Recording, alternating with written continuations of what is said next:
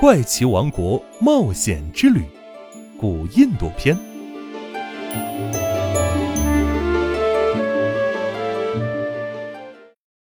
第八集：悉达多太子的答案。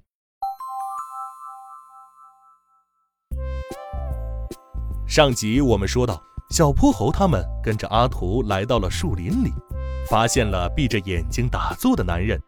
他让大家假装没见过自己，藏了起来。最后，一队士兵向他们盘问，小泼猴这才知道，原来那男子就是他们要找的人。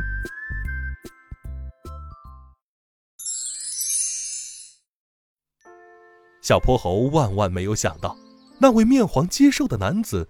就是他们要找的佛陀释迦牟尼。之前只听说过释迦牟尼为了修苦行，放弃荣华富贵出了宫，没想到原来修苦行能把一个太子修成这副模样。士兵走后，悉达多太子从灌木丛里走了出来。我，我能冒昧向您请教个问题吗？小泼猴礼貌地问道。可以，请问，你知道罗刹在哪儿吗？悉达多太子看了看正蹲在草丛里挖野菜的阿图，问道：“你知道他的脖子上为什么挂着一个铃铛吗？”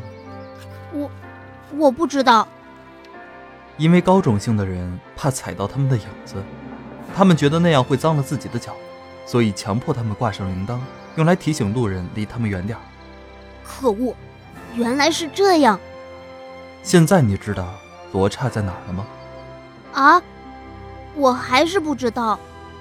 罗刹无处不在，只要人们心中有恶，罗刹就会出现。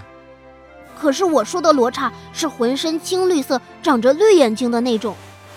没等小泼猴问出声，悉达多太子就向他们鞠了一躬：“再见，我要继续上路了。”他拾起树下的破碗，转身往丛林深处走去。我们是不是找错方向了？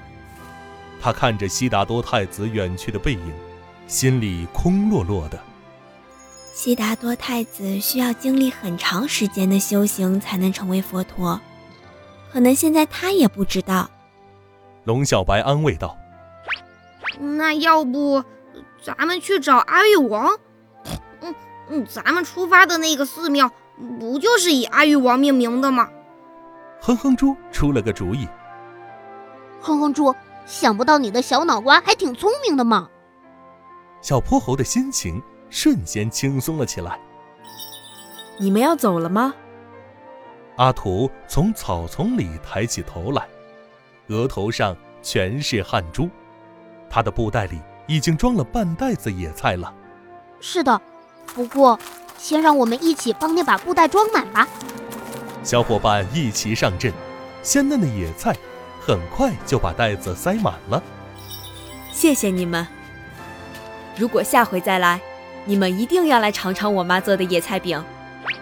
嗯嗯，一定一定！哼哼猪的头点得像捣蒜似的。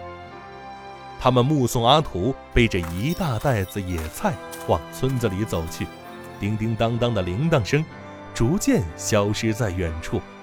下一站，阿育王。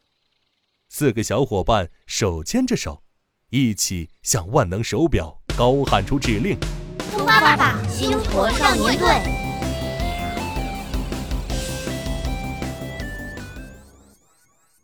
一阵炫目的光线消失之后，小泼猴一行掉进了一个伸手不见五指的地方。哎呦哼哼猪闷哼一声，他的头撞到了一个冰冷的铁器上，当的一下，瞬间鼓了一个包。小泼猴赶紧打开万能手表的照明装置，眼前的景象差点把他们吓破了胆儿。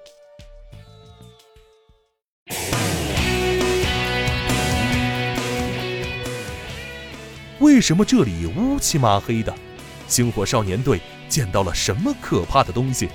请听下集《可恶的大黑牙监狱长》。